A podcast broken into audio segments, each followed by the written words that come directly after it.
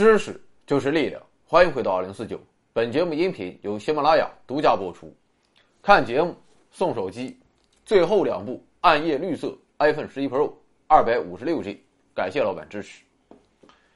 有人说我对蒙古不够尊重，有人说一个蒙古居然还能水两栖，所以为了表达对蒙古的尊重，今天我打算再说一期蒙古。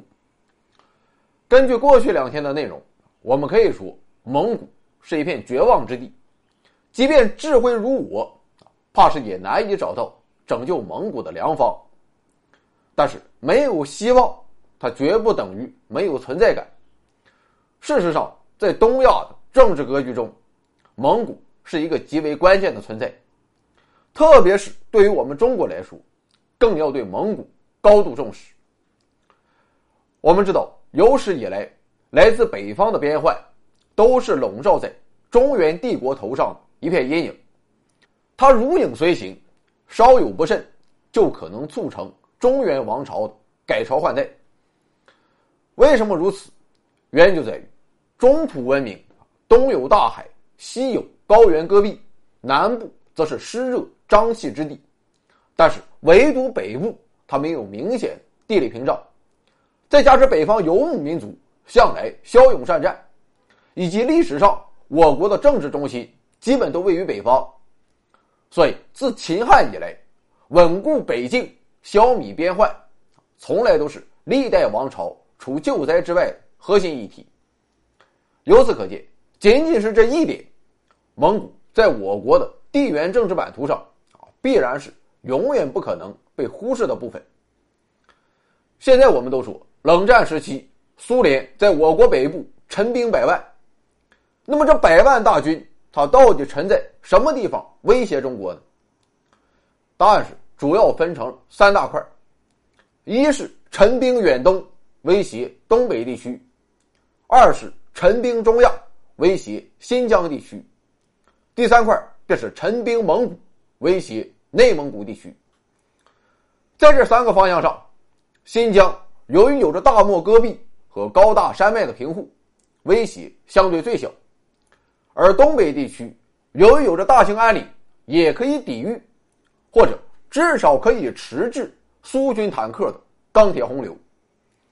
但是，唯独蒙古这一块很是让人不放心，因为从外蒙古到内蒙古，基本就是一马平川，无险可守。中国人他是不怕打仗的，但苏联。毕竟十分强大，新疆与东北咱们可以死磕，但蒙古地区啊，还真就心里没有底儿。所以我们当时也做了最悲观的准备，那就是苏军的机械化部队从外蒙直接南下，然后在几天之内横穿内蒙古地区，经张家口直抵北京。而当时解放军机械化程度最高的三十八军的主要任务。就是依托燕山山脉，尽可能的迟滞苏军，为中央政府向南转移争取时间。这种想法现在听起来可能有点科幻，但在当时却是摆在每一个中国人面前的紧迫现实。万幸的是，一九九一年，苏联黄了，陈兵百万也就此成为了历史。如今的蒙古只有中俄两个邻国。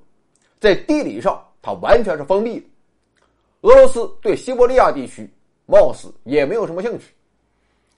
另外，我们前两天也说了，蒙古基本上没有什么工业设施，所以在苏联之后，其他国家的武装力量也不可能以蒙古为立足点来大举进犯中国北方。不过，即便如此，却并不意味着蒙古从此就天下太平。因为自从苏联解体之后，西方国家就一直在大力的拉拢蒙古，而蒙古国内的政客也出于短视和一己私利，大肆迎合西方。比如今天的蒙古就一直在奉行所谓的“第三邻国”外交政策，意图很明显，那就是与中俄两大强国保持距离，结交美国及其盟国，通过后者来制衡中俄。比如说，自从两千零三年开始，蒙古与美国每年都要搞一次代号为“可汗探索”的军事演习。还比如说，在2004年，蒙古成为上合组织观察员之后，就一直主张也得把日本给拉进来。当然，最后蒙古没有得逞，但捣个乱他还是没有问题的。2010年，一位名叫佐福的美国战略专家就撰文称，蒙古就是五角大楼安插在中俄之间的特洛伊木马。也正是在这一年，蒙古宣布向阿富汗派兵。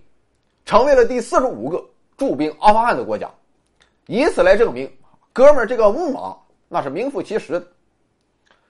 二零一一年七月，蒙古又在美国的推动下，成为了全球民主联盟轮值国主席。蒙古自己的报道称，啊，这预示着蒙古不仅要继续在本国推进民主化进程，还承担起在全球推行民主的责任。你说他还要不要个逼脸了？二零一二年，蒙古更进一步，成为了欧洲安全与合作组织的第五十七个成员国。你说蒙古和欧洲安全它有个什么关系？想来想去，它针对的无非就是俄罗斯。当然，甭管你怎么折腾，就像前面说的那样，即便真的有一天东西方干起来了，蒙古也很难成为大规模入侵中国或是俄罗斯的立足点。那么问题就来了，既然如此，美国及其走狗们为何又要费尽心思的拉拢蒙古呢？难道仅仅是为了让中俄不爽？不爽自然是一方面，但美国还有更为实际的考量，那就是以蒙古为根据地，对中国腹地进行暗中观察，甚至小规模的武装渗透，做到这一点也还是有可能的。对于美国的小九九，我们自然心知肚明，所以在两千零六年，我国首次在内蒙古自治区举行了代号为“护城河三号”的反恐演习。这一次演习的设定就是，某国际恐怖组织的恐怖分子由境外潜入包头，企图窃取先进技术和装备，实施爆炸，劫持人质。你可以想想，如果要渗透包头，他出发地点在什么地方？找来找去，也就是蒙古，难不成他还能从天上渗透？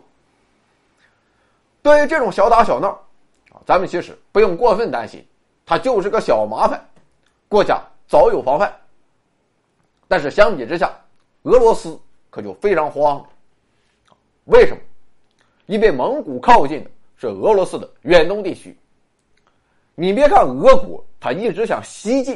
啊对远东不是很上心，但俄罗斯自己他十分清楚，要是远东是自己的国本所在，是决定俄国国势的根基所在。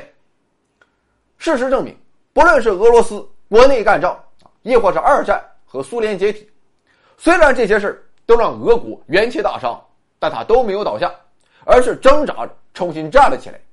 他靠什么站起来的？正是远东地区丰富的自然资源。所以我们就看到，二战时，即便德军都快干到莫斯科了，苏军驻守在远东的部队也没有向西调动，因为他十分害怕日本趁火打劫，把远东控制在自己手中。直到获得准确情报啊，表明日军不会进犯之后，远东驻军主力才敢去支援西线。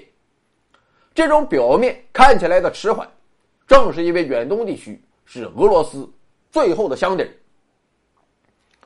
但是就是这么一块命根子的地方，一直以来却与俄罗斯欧洲部分的联系非常脆弱。算来算去，也就只有两条交通线：一是运行了一百多年的西伯利亚大铁路，二是后来修建的贝阿铁路。而要想切断这两条生命线，根本不用费太大的劲儿，只要从外蒙出发，一支规模不大的武装力量。差不多一周时间就可以做到。虽然俄军也在西伯利亚有着大量驻军，但铁路线十分漫长，所以俄罗斯他是防不胜防。在冷战时代，苏联人就一度担心中国人会这么干，而在今天，俄罗斯人又开始担心美国人会通过蒙古这么干。